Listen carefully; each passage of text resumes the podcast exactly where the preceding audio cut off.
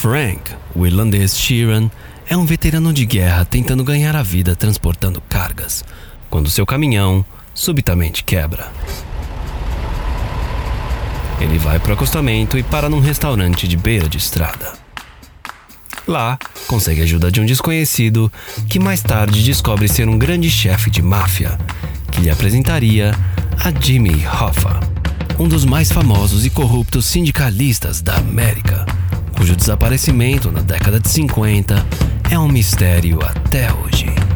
Até que você, uma das únicas pessoas que sabem o que aconteceu, decide contar essa história. No episódio de hoje, 10 motivos para você assistir O Irlandês, de Martin Scorsese. Um projeto que levou 10 anos para achar financiamento nas mãos de Tessa Randalls, CEO da Netflix. Eu sou o Thiago e você está ouvindo o novo Cinecast, uma produção Podbox. Frank Sheeran. You like steak? I do. I deliver steak.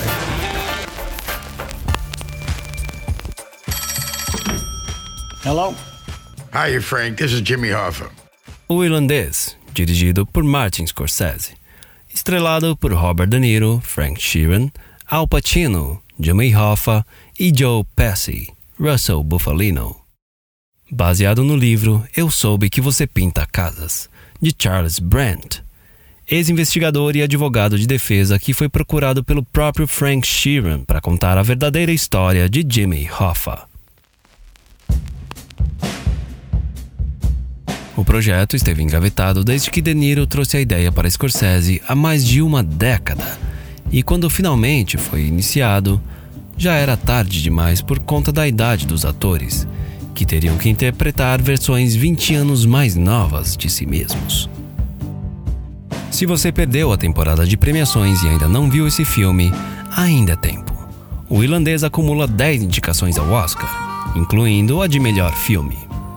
Aliás, a Netflix está cada vez mais presente em premiações e só aumenta o número de indicações a cada ano. Tendo dois filmes indicados a melhores do ano, com O Irlandês e História de um Casamento, e outros em outras categorias como Klaus e Lost My Body por melhor animação e Democracia em Vertigem por melhor documentário. Além de inúmeras indicações também no Golden Globe e no Critics' Choice Awards. Ainda assim, as 10 indicações valem apenas 3 horas e meia do seu tempo? Bem, aqui vão 10 motivos para você assistir O Irlandês. Número 10. 10 indicações ao Oscar. O irlandês foi indicado a melhor filme, melhor diretor, melhor ator coadjuvante para Al Pacino, melhor ator coadjuvante para Joe Pesci, melhor roteiro adaptado, melhor fotografia, melhores efeitos visuais, melhor figurino, melhor direção de arte e melhor montagem. É muita coisa boa para um filme só. Número 9.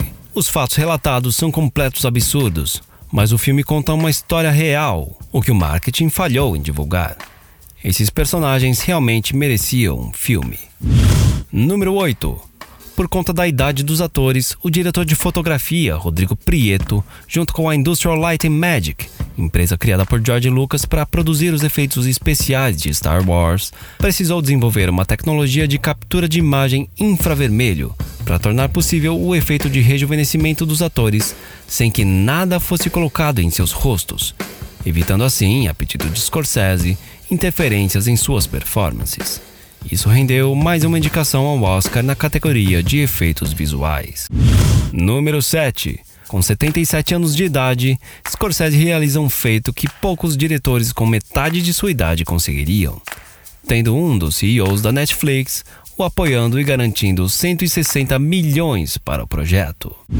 Número 6 foram mais de 50 negativas de Joe que já havia se aposentado, até que ele aceitasse a participar do projeto.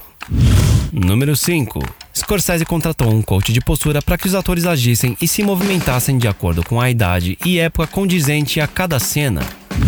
Número 4. Graças à Netflix, você pode assistir ao filme em parcelas, que é quase impossível depois que você embarca na história e no nível de produção. Número 3 é um filme de Martin Scorsese. Ponto. Número 2. O irlandês é o resultado de uma soma de alinhamentos que não acontecem a qualquer hora. O timing errado virou a seu favor. O filme é uma carta de despedida após uma última viagem com os três amigos de uma vida toda.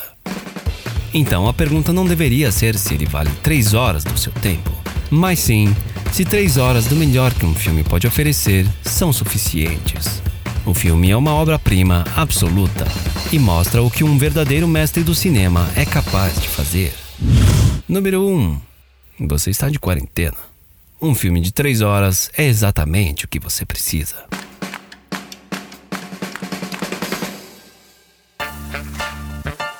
Eu sou o Thiago e você ouviu o Cinecast, uma produção Podbox. Você pode acompanhar o Cinecast no Instagram pelo CinecastPod. Obrigado pela audiência e até o próximo episódio.